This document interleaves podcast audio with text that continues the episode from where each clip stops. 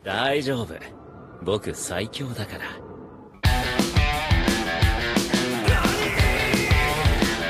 俺は縁柱煉獄教授の満 Olá! Sejam bem-vindos a mais um episódio do Não Desanime, o seu podcast semanal de animes com opiniões completamente enviesadas. E quem somos nós? Eu sou o Thiago, e comigo, perguntando pra sua mãe se pode ver um anime de gente grande, Rafael. Calma, gente, calma, gente. Ela deixou, tá bom? Bom, gente, hoje a gente vai fazer aquela pergunta que é: anime é só pra criança? Só tem anime feito pra criança? A gente vai conversar um pouquinho sobre isso e deixar um pouco de lado esses preconceitos que existem também no mundo dos animes, né? Isso aí, porque eu acho que todo mundo que começou a assistir anime pequeno passou por aquela fase que você começa a crescer e se pergunta assim: mas será que acabou aqui? Será que eu vou ter que amadurecer além dos animes e ir pra outras coisas? E aí tem as pessoas que fazem isso e aquelas que descobrem que tem um mundo muito maior por baixo desse, do primeiro que você conhecia antes. Ah, é, com certeza, com certeza. Bom, mas antes da gente começar, não esquece de seguir a gente lá no Não Desanime Cast no Instagram e no seu agregador de podcast favorito. Bora lá? Bora lá!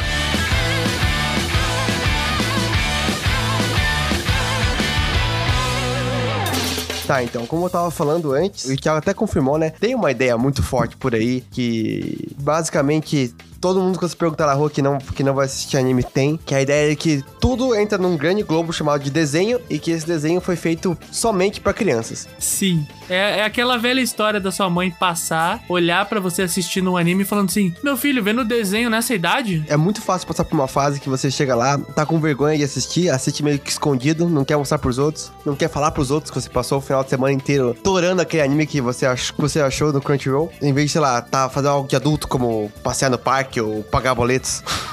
Ou até mesmo algo mais simples, né? Você gosta de um anime, entre aspas, de criança, mas não fala pra ninguém porque você acha que você vai ser taxado ou vão tirar sarro da tua cara. E vamos combinar. Deixa eu dar um exemplo fora do mundo dos animes aqui. E tem algum ser humano nesse planeta Terra que não assiste Bob Esponja? Exatamente.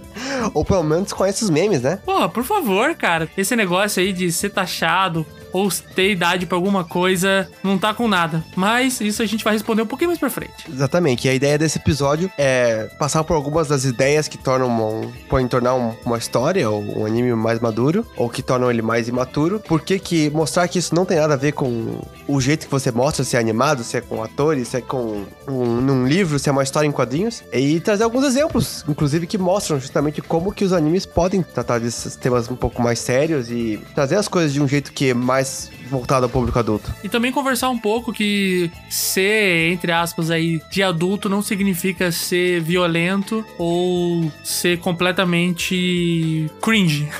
É isso aí, importantíssimo, importantíssimo. E também nessa, leva, ó, apesar do que o Thiago falou, eu já queria deixar aqui um aviso de gatilho, porque vamos tentar evitar ao máximo, mas vão ser mencionados alguns temas um pouquinho mais maduros, como violência extrema, ah, assédio e outras coisas que podem ser um pouco mais complicadas para certos públicos. Então, pedimos pra tomar cuidado assistindo esse episódio, tá bom? Sim, sim. A gente vai entrar de leve nesses assuntos mais delicados, mas a gente sabe que tem pessoas que não, não curtem muito e tá tudo bem. Eu vou tentar deixar aqui embaixo um, um período de tempo pra tentar pular, porque eu acho que a gente vai conversar isso num momento mais específico, né? Então, pra vocês poderem curtir o episódio sem mais problemas. Mas eu acho que já deu. Vamos começar falando sobre isso. Vamos lá.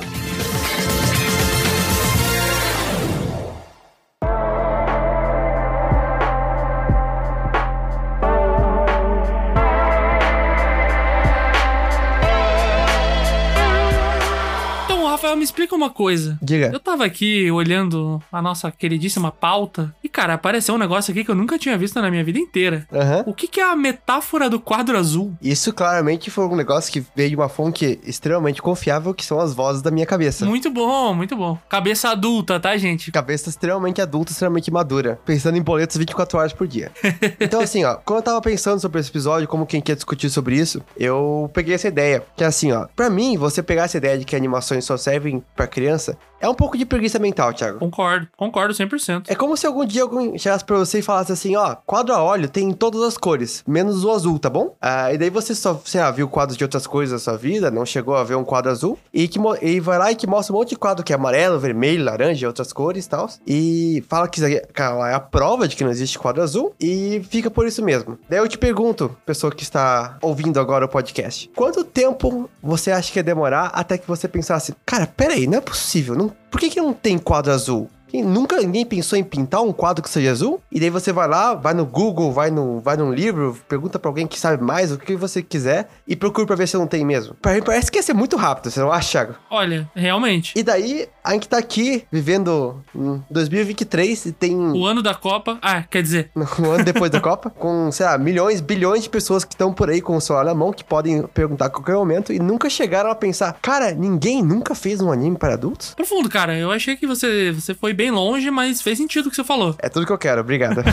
Mas é, eu acho que entra até indo um pouco mais longe. Eu acho que é complicado de você colocar coisas dentro de caixas em geral, sabe? Anime de adulto, anime de criança, sabe? Tipo, esse tipo de coisa não, não faz o menor sentido. O anime, ele é o de quem gostar daquele anime. É simples assim. Sim, e é importante isso falar aqui, ó. Não estamos indo atrás de quem gosta de anime imaturo. Vamos falar aqui de alguns exemplos de animes que. Eu amo. Exatamente. Vamos falar aí de uns animes que vão estar mais do lado do espectro de imaturo, mas, cara, não estamos aqui pra atacar você, tá bom? A gente tem, é claro, situações em que crianças não podem assistir por motivos que elas não podem assistir em nenhuma outra mídia, né? Uhum. Ali a gente tem casos de violência extrema, assuntos bem delicados, coisas que ainda não é bom uma criança ter contato, mas isso não, não tira o fato de que uma pessoa adulta não tem que ficar tendo contato só com isso também, né, cara? Pelo amor de Deus, a gente pode assistir um monte de bobajada. Porra, não tem coisa melhor do que você sentar no seu sofá e assistir uma, uma coisa assim sem você pensar muito. É, é muito bom. É, cara, e a ideia de maturidade é muito nebulosa, se você parar pra pensar. Você, eu acho que é muito fácil você chegar lá, assistir uma história e pensar assim,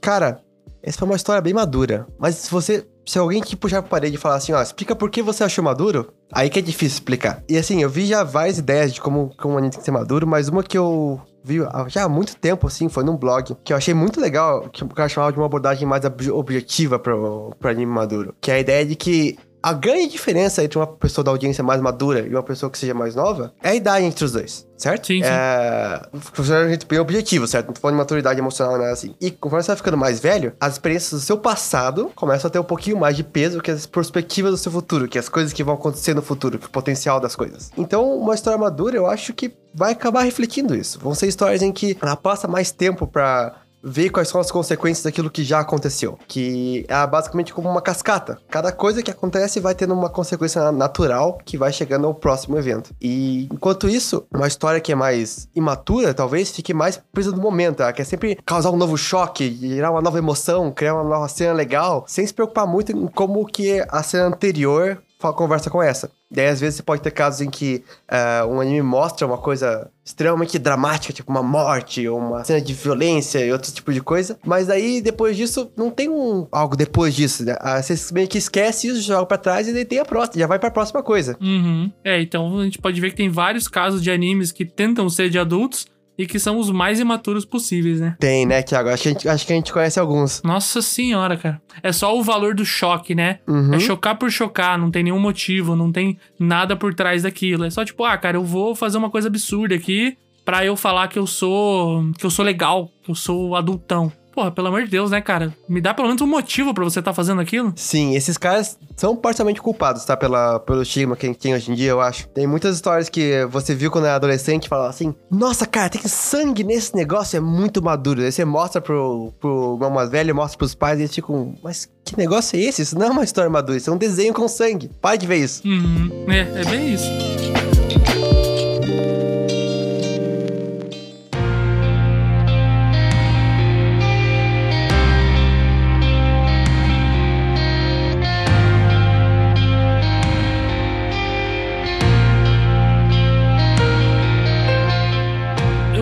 De um exemplo que ele não, ele não tenta ser um anime de adulto, Uhum. mas que eu acho que ele tem momentos que são meio gratuitos. Olha só. Que é um anime que eu amo, Sério? que é o Cavaleiro do Zodíaco. Ele é claramente um anime pra, pra criança, né? Ele é um shonen, ele é aquela jornada não a jornada do herói padrão, mas a gente tem ali o modelo clássico de, de você Uhum. juntar a sua equipe, vai salvar a Saori e tal. Eu acho que o, ele coloca um foco, às vezes, em momentos meio sanguinários, assim, e coisas meio absurdas, Uhum. só por colocar, entendeu? Tipo, tem cenas que não, não tem muito porquê de ser daquele jeito, além de que ele queria deixar aquilo, aquela história um pouco mais. um pouco mais séria, digamos assim. Eu digo até, por exemplo, o jeito que eles consertam as armaduras depois que elas quebram, certo? É isso que eu ia falar, era dois terços do sangue, uma coisa assim? É, cara, assim, pô, tem tanto jeito que ele podia resolver. Outra, ele tava já, acho que no mundo dos mortos pra fazer isso, ou ele tava meio que num limbo. É uma coisa que não faz muito sentido, não tem nem pé nem cabeça você precisar de dois terços do sangue pra você fazer isso. Pô, você precisar ali de uma gota de sangue, que é o que vai fazer as coisas mudarem, que até lá pra frente acaba acontecendo coisas parecidas, até tudo bem, né? Mas, pô, você fazer o cara ficar ali sangrando que nem um porco recém, foi recém-morto, Cara, não faz o menor sentido, sabe? Eu acho que é o choque pelo choque. Mas não é um anime que tenta ser, assim, adultão. Mas ele tem essas cenas já, você pode ver que já é um anime bem, bem antigo. E que tem essas cenas gratuitas, totalmente gratuitas. tem, cara. O, outro que eu acho que puxa um pouco disso é o Death Note, né? O Death Note tem. Acho que ele tem aquela ideia de tentar fazer tudo absurdamente épico, trazer uma. Eu acho que mais do que gráfico, ele tenta trazer essa ideia de profundidade absurda, né? É, ele é um. Ele é o estereótipo do anime de adulto, né? Uhum. E o Death Note é engraçado, porque as primeiras vezes que você. A primeira vez, ou as primeiras vezes que você assiste, você não entende, tá? Não. E se- você é, tipo, jovem e você tá assistindo, você vê aquilo e você só acha legal porque é um cara que tá matando geral um caderno e tem um bicho muito louco e você fala, caralho, ele é muito inteligente, o maior gênio de todos, meu Deus do céu. Uhum. E é bem piegas, É. sabe? É, um, é bem forçado o que tá acontecendo ali. Eu acho que é um anime. Eu gosto, eu acho que é um anime legal, assim. Mas o problema é o posto que ele ocupa hoje em dia, sabe? Então tem essa história de que vem e fala assim, pô, se você não viu Death Note, nem venha falar comigo. Porque você ainda é muito criança. Pô, porra, pelo amor de Deus, gente. Sério. Pra mim, a pessoa que fala isso justamente é o oposto. Porque é um estereótipo tão grande, cara, e o Death Note entra num. entra nessa categoria e acabou caindo, né, nesse. Nesse, nesse esquema aí de ser o anime inteligente, o anime adultão, o anime que faz coisas que outros animes não fazem. E que na verdade não, cara, ele é um anime bem padrão. Uhum. Ele vai. Ele vai tentar parecer ser bem inteligente, mas é só porque ele tá fazendo coisas que parecem ser inteligentes, na verdade. Sabe? O, o jeito que ele mostra o Kira, o jeito que ele mostra o L, não é muito diferente de muitos filmes de Hollywood por aí. Só que eu acho que eles colocam de um jeito ali, até um jeito mais místico, né? E o fato de você ter o caderno, você ter as regras do caderno e como você usar, que traz esse elemento de tipo, cara, ele é muito inteligente, o maior gênio da nossa era. É, ele mostra assim. ah, eu acho que a- o fundamento do Death Note, e, inclusive um dia eu vou ter que parar pra falar mais sobre isso, é baseado numa, numa série de histórias muito legal. Inclusive tem origens desde a literatura russa. Mas falar que ele realmente pegou aquilo e fez algo super interessante com o negócio é, é, é longe demais. Ele pegou e fez uns diálogos monstruosos de gigantes que no final das contas é mais pra você ficar impressionado com o quão grande ele é do que realmente tirar alguma coisa importante do, do diálogo. Essa é a grande questão. Ele tenta muito ser profundo, mas é mais. não, Ele tenta muito parecer ser profundo, não ser profundo. Acho que essa é a grande questão do Death Note pra mim. É, total. Eu sinto que o Death Note, até entrando no que você falou, dessas falas enormes, ele não usa é, detalhes que são super importantes em produções que são um pouco mais maduras, que é o uso do silêncio, né? Uhum. E a gente vê tanto, assim, o, o silêncio sendo utilizado, a, a contemplação, né? É Você conseguir se colocar no lugar ou de outra pessoa, ou se colocar em alguma situação, e você não faz isso falando sem parar. Uhum. Sabe, o Death Note é uma versão inteligente do próprio Cavaleiro do Zodíaco que eles querem fazer, que é de você ficar explicando o seu poder. É, basicamente. De você entrar numa luta e você vai explicar o seu poder, e agora que eu expliquei o poder, é, agora que você usou o poder uma vez em mim, ele não vai funcionar de novo. É uma versão intelectual disso, porque eles ficam ali falando, falando, olha, olha, eu sou inteligente por causa disso, o meu plano, eu tava pensando nisso, porque na verdade era aquilo. Pô, e no final das contas, podiam ser cenas muito melhores trabalhadas, assim, uhum. sem ter toda essa babação, sabe?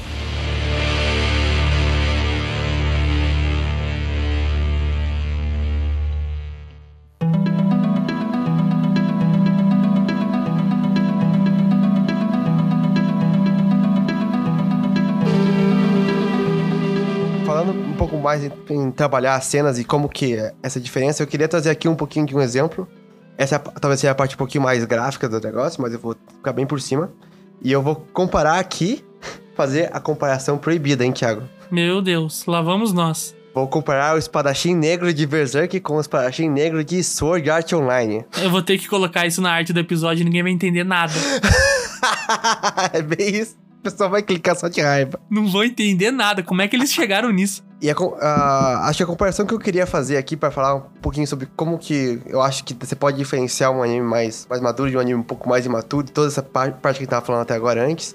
Perto do final do filme do, do arco da Era de Ouro e perto do final do- da saga de Alfheim, de SLO, é, acontece uma cena, digamos, similar, vai, quase um paralelo entre as duas. E uma cena bem gráfica, assim, envolve um tanto de assédio e outras coisas. Eu assisti Berserk é, recentemente, de pra me preparar para esse episódio, e, cara, a diferença é gritante, porque você consegue claramente ver que em um caso ali foi um negócio que foi pra você só sentir raiva do vilão, certo? Você parar e pensar assim, nossa, que cara babaca, como que um, como que um, um, um filho da puta fazendo um negócio desse, né? E é isso aí, aquela cena é isso, não tem nada que leva você a, a chegar àquele ponto, né? O cara, você sabe que ele é um escroto desde o primeiro momento que ele aparece até o, até o último momento dele e não tem nada que essa cena adiciona, ou pior, nem de ficar mais grave. Inclusive, eu acho que esse é o detalhe principal para essas cenas serem tão diferentes, né? É, né? Não tem construção, não chega, não tem um, não adiciona alguma coisa ali. Tá só pra, tipo, E você sabe desde o início que ele vai ser um filho da puta. Outra coisa, não tem consequências depois. Nenhuma. O SAO, ele foge das consequências. Ele basicamente neutraliza o que aconteceu naquela cena porque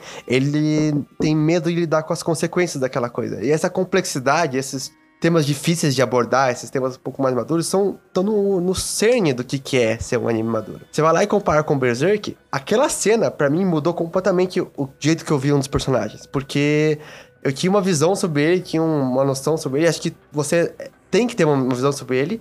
E a- quando você vê aquilo, você percebe que tudo que você tava relegando, assim, ah, acho que isso daqui foi um detalhe ali, não tinha nada de importante. Tava construindo pra justamente você perceber e atingir um novo, uma nova compreensão e um novo nível de ranço. É, não é à toa que o Griffith é conhecido como um dos maiores vilões aí dos mangás e animes, né? De longe, de longe, não tem, não tem comparação. É, é difícil comparar com outros. E agora eu realmente entendo por quê. Uma coisa que, que agrava muito isso, que é o que eu comentei antes ali, é que no SO você sabia que o cara era um filho da puta. Uhum. No Berserk, você vê ali no começo ali que ele tem o objetivo dele, que ele, que ele sabe o que ele quer, que em alguns momentos ele até mostra que ele vai sacrificar algumas pessoas e tal. Mas assim, é o tipo de coisa que pra história que tá sendo contada, ela faz um certo sentido, né? Só que você ainda tem essa visão dele como sendo esse líder, né? Sendo essa pessoa que tem um objetivo, mas que, porra, vai trazer quem tá com ele junto. E quando isso é quebrado, trucidado completamente, você fica sem chão. Sim, você fica sem chão. E assim, a cena que eu tô falando especificamente, ela foi a que dói mais, porque mais do que qualquer outra coisa, não precisava. Aham. Essa questão. Quando você chega naquela grande questão que você tem a decisão do Griffith, você percebe que, assim, ele vai ter que escolher. Ou ele faz, a- ou ele faz o inimaginável, ou ele desiste de todos os sonhos dele. Então, assim, você, você conhecendo o personagem dele até agora, você consegue imaginar que, assim, nossa, é uma coisa horrível pra se fazer, mas ele, ele faz isso porque ele priorizou o sonho, certo? Beleza. Agora, Vai, vai ser sofrido e tal, né? É, vai ser sofrido e tal. Agora, a cena depois disso, cara, aquilo foi o mais podre, mesquinho e patético. Patético. Maligno. É, é patético que um ser humano pode ser, porque o tempo inteiro ele tá olhando pra cara do Guts, ele não tá nem aí pro que tá acontecendo. Ele tá olhando pra cara do Guts porque ele quer machucar o Guts. É. O objetivo daquilo é porque ele tem inveja de tudo que o Guts foi, que ele não conseguiu ser, e ele quer ferir ele por isso. E aí que você Uhum. percebe, ele não é um deus, um deus incrível, perfeito, mágico, um homem que é mais poder, mais, maior que o sonho dele, maior que os outros homens. Não! Ele é só um cara, é só um otário, um filho da puta. E por isso que você pode ser olha uma cena dessa, cara, é muito foda de assistir, é muito difícil de assistir, mas você pensa assim, não dá pra cortar. É. É o tipo de cena que define o caráter, né? Exatamente. Exatamente, essas palavras. E por isso que é, a- acho que é numa hora dessa que você separa, os, separa o joio do trigo. Não tem jeito. É, total.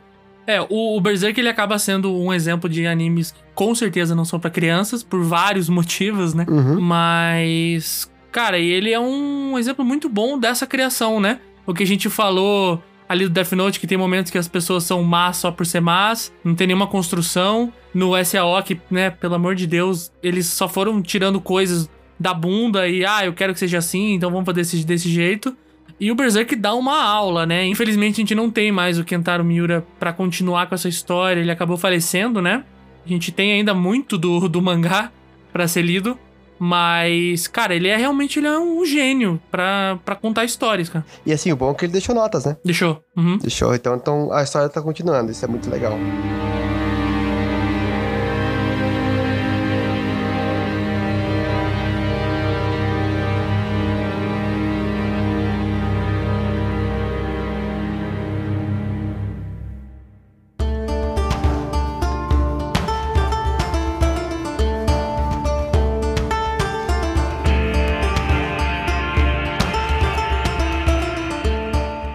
coisa que você pode perceber também em animes ma- mais maduros, em histórias mais maduras em geral, é que as coisas não são simples de resolver. De- Você nunca vai conseguir uma, uma história simples entre bem e mal, que é só você chegar lá, ter a coragem, ativar o seu, o seu modo mais forte e resolver a situação. Tem um anime que não tem como não falar dele quando o assunto é complicar, complicar essas coisas de um jeito gostoso, que é o Vilã Saga. É, exatamente. E eu acho que entra muito, é muito legal o que você falou, porque eu acho que justamente a gente tem essa divisão Uhum. de um anime mais maduro, né? Pra um anime um pouquinho mais. Eu não vou dizer superficial, mas um anime um pouco mais. pra um público geral, digamos assim. É que o bem e o mal, ele nunca é muito bem definido. Sempre tem algum motivo pro que a gente vê como bem ser o bem. Sempre tem algum motivo pro que a gente vê ser o mal, ser o mal no caso, né? E o Villain Saga mostra isso bem demais.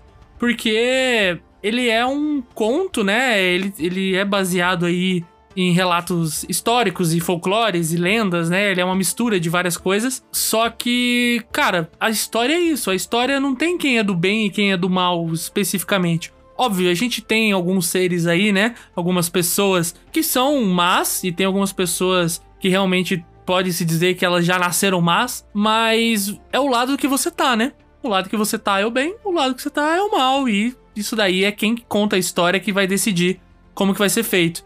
E no Villain Saga isso é muito bem feito, cara, porque a gente tem os traços tanto do personagem principal ali do Thorfinn, que se que se você é qualquer pessoa que você tá do lado oposto dele, ele é um vilão. Ele é um cara mau, ele é um viking que veio aqui pra destruir os lares e matar todo mundo e saquear as vilas. E no lado dele, ele é um garoto machucado que tá tentando vingar a morte do pai dele, sabe? E a gente vê por esse lado e fala, pô, ele quer vingar a morte do pai dele e ele tá fazendo isso ficando do lado do cara que acabou causando tudo isso, mas ele precisa aprender a crescer muito rápido pra poder se vingar.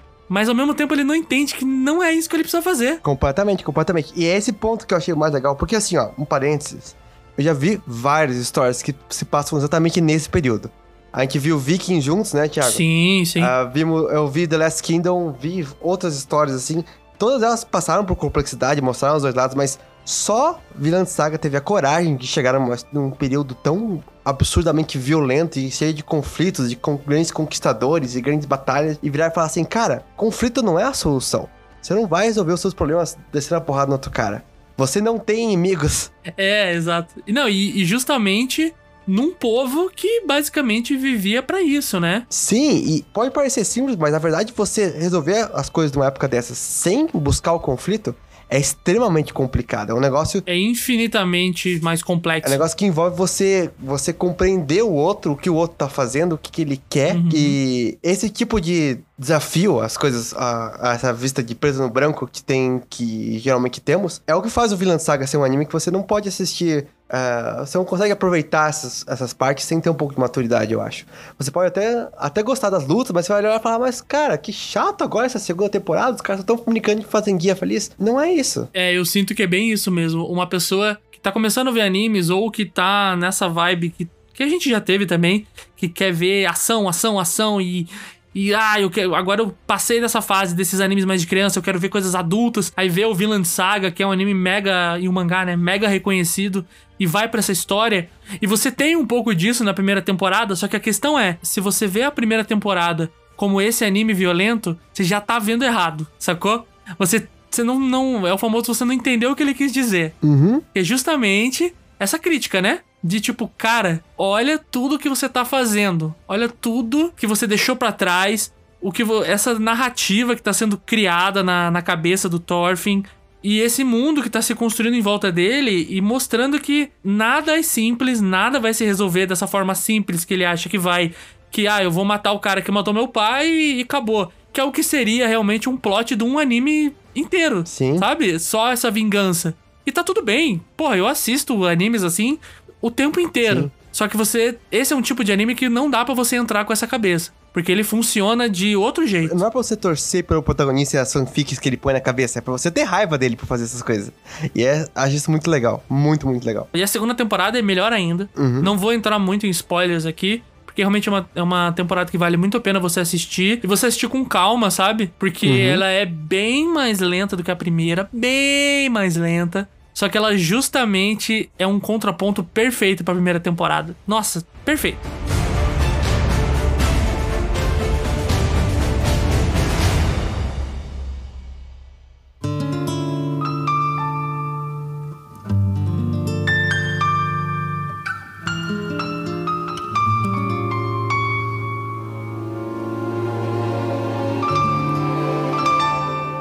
Só pra fechar aqui os temas do. do- fechar um pouquinho temas dos animes pra adultos, acho que um que talvez não entre tanto nessa discussão que a gente pôs aqui, mas que também vale a pena, são aqueles animes que, assim como a segunda temporada de Vinland Saga, se você não, não aprecia esses temas mais complexos, não, não tem mesmo ao, o nível de educação pra você compreender os temas filosóficos, científicos e sei lá o que que ele apresenta, É, e eu não tenho muito ainda, tá? Fica muito chato assistir. Eu tô falando aqui dos seus Ergo Proxies, dos seus um, Neon, Genesis, Neon Genesis Evangelion, dos seus Steins Gate. Mais algum, Thiago? Ai, cara, que você você falou uns aí. Eu vou te dar um outro aí, um Elfenlied. Elfenlight da vida. Elfenlied, que é outro que entra que entrou junto comigo ali no, no Death Note, que eu também assisti e falei, nossa, cara, isso aqui é isso, esse é o mundo do anime que eu quero entrar.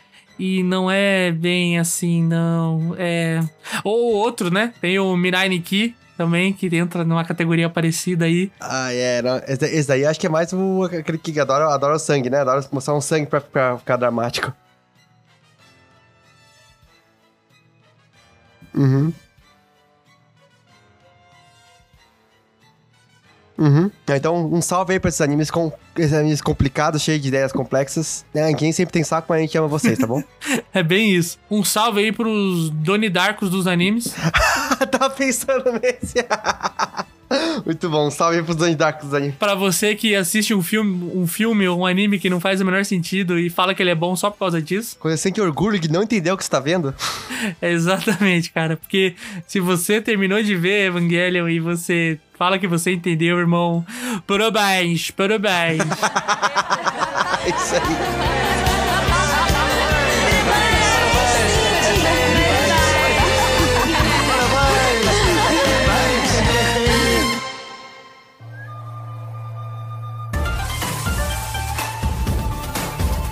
Então agora pra encerrar o tema, Thiago, gostaria que você fizesse essas honras.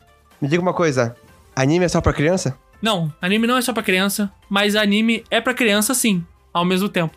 Óbvio que o público de animes, ele é majoritariamente, eu não diria só de crianças, mas, mas de jovens. Uhum. É óbvio, é óbvio, gente. Que ele foi feito pra isso, que ele foi criado pra isso. Assim como a gente tem todos os desenhos animados aí do mundo. Sim, cara, o público são as crianças. Mas ao mesmo tempo, olha que, olha que coisa linda de você usar uma mídia dessa pra você poder contar histórias maduras e você não ficar preso nesse estereótipo. Então, animes são pra crianças? Sim.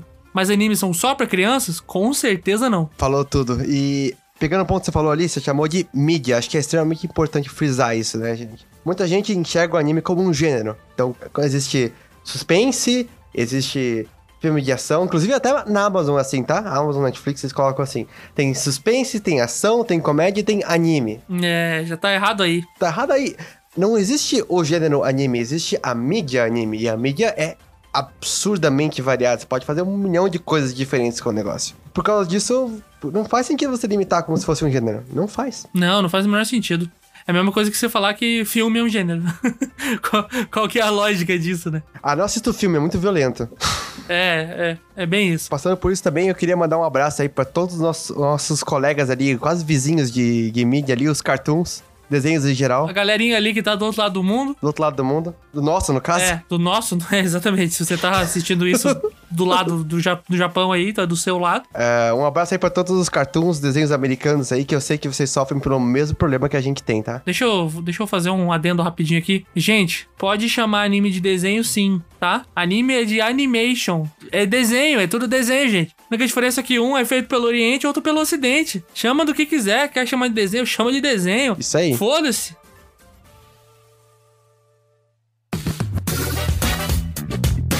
Bom, gente, é isso. Chegamos aqui no final desse episódio. Para o nosso momento aqui de atualizações e coisas que estamos assistindo, né? Então, fala pra gente aí, Rafael, o que, que você tá assistindo de bom? Olha, essa semana, Thiago, pra poder acompanhar essa vibe que a gente tá de animes adultos e maduros, eu peguei um anime sobre garotinhas de colegial. Ah, excelente, cara, eu adoro. Tô falando aqui de Bot the Rock, um anime que fez muito sucesso aí na, há umas temporadas atrás, quando lançou. Cara, não faço a menor ideia. Cara, Bot the Rock é o, o essencial dos animes de banda. Você acompanha a Bot, que é uma menina completamente antissocial, que decidiu aprender guitarra pra ficar popular. E ela se junta a um, a um- a um grupo de. uma banda de meninas lá que estão querendo criar uma banda chamada Lacre e conta as aventuras delas pra montar essa banda, pra se virar, fazer shows, essas coisas. Que maneiro. É tipo um K-On, assim? É, é o, é o Keion dessa geração. Falou, falou tudo, falou o que precisava. Da hora, da hora. E eu gostei muito porque, porque assim, a pessoa que fez esse, esse anime, recomendo pra caramba, a pessoa que fez esse anime entende o que é ser uma pessoa introvertida cheia de ansiedade. Você percebe pelo jeito que ela pensa e tal, o jeito que ela fala, que é, vai na lata, pega bem nas ansiedades que toda pessoa ansiosa tem. Então, se você tem, tem, você tem essas ideias de vez em quando, super recomendo, muito bom em geral, assim, animação, música, o voice acting é muito bom. E você, Thiago, o que você tá assistindo? Cara, eu tô assistindo o, o anime mais dorama que existe. Pra todos os dorameiros de plantão aí, eu, eu comecei a assistir Meu Casamento Feliz na Netflix. Eu não ia assistir, mas a, a minha noiva tava assistindo e ela amou. Eu falei, cara, ela não é muito fã de anime. E ela tá amando, vou ter que dar. Vou ter que assistir, não vai ter jeito, né? E realmente, ele é um mega de um doramão. Ele fala ali de uma, de uma menina que vai casar com, com um cara. E ela é maltratada pela família dela e tal. E esse cara, ele é conhecido por ser um cara que ninguém casa com ele, as noivas fogem porque ele é um cara muito escroto. Obviamente, ela vai lá, casa com ele, ele é um cara mega querido e você ama os dois. E esse papo de sempre, mano, é fofo demais, mano, é, é fofo. É aquele dorama bem feito, tá ligado? Aquele que dá aquele quentinho no coração. Toda hora, a, a minha noiva fica irritada porque o que acontece? Eu sei tudo que vai acontecer, porque ele é bem genérico, né? Então, vai, vai acontecer alguma coisa? Eu falo, ó, vai acontecer tal coisa. E acontece. Ela fica puta. Ela fica, você já assistiu essa porra, né? eu falo, não, não, não. É só porque é muito genérico. Mas eu tô amando. Recomendo pra todo mundo. Ainda ele ainda não acabou, mas eu tô ansioso toda semana pra sair episódio. É muito da hora, gente. Se você gosta de um doraminho, de uma história leve, de romancezinho gostosinho, pô, assista Meu Casamento Feliz. Vale a pena. Vai parecer bom, cara. E eu, assim, não vou negar, quando eu vi esse nome pela primeira vez, eu parecia o nome de um. aqueles, a- a- aqueles programas de rádio show do, do Discovery Home and Health, sabe? total, total. Não, ele tem um puta nome de dorama, cara. Sério, você entra nos, nos dorama, nos dorama coreano lá da Netflix, mano, é, é nome 100% de dorama, é, é bizarro. Tanto que eu até passei reto, assim, porque eu falei, pô, lá vamos nós, mais um. Mas fui pego, recomendo. Legal, legal. Bom, gente, é isso. Esse foi o episódio de hoje. Agradeço todo mundo que, que ouviu. É, fala pra gente se você, se você acha que anime é só pra criança. Espero que você não ache, porque, né, gente, vamos, vamos dar aquela evoluidinha. Conte pra gente qual foi o primeiro anime maduro que você assistiu. É, e fala pra gente assim, qual anime que mudou a visão que você tem sobre o que, que são animes maduros, né? Isso. Porque a gente, que nem a gente falou, a gente começou vendo lá o Death Note achando que era um anime maduro, mas na verdade não era bem isso. Rolou, teve que rolar uma mudança no meio do caminho, né? Uhum. Então é isso, pessoal. Não esquece de seguir a gente lá no Não Desanime Cast no Instagram, aqui no seu agregador de podcast favorito. E a gente se vê semana que vem, né? Obrigado, gente. Até a próxima. Falou!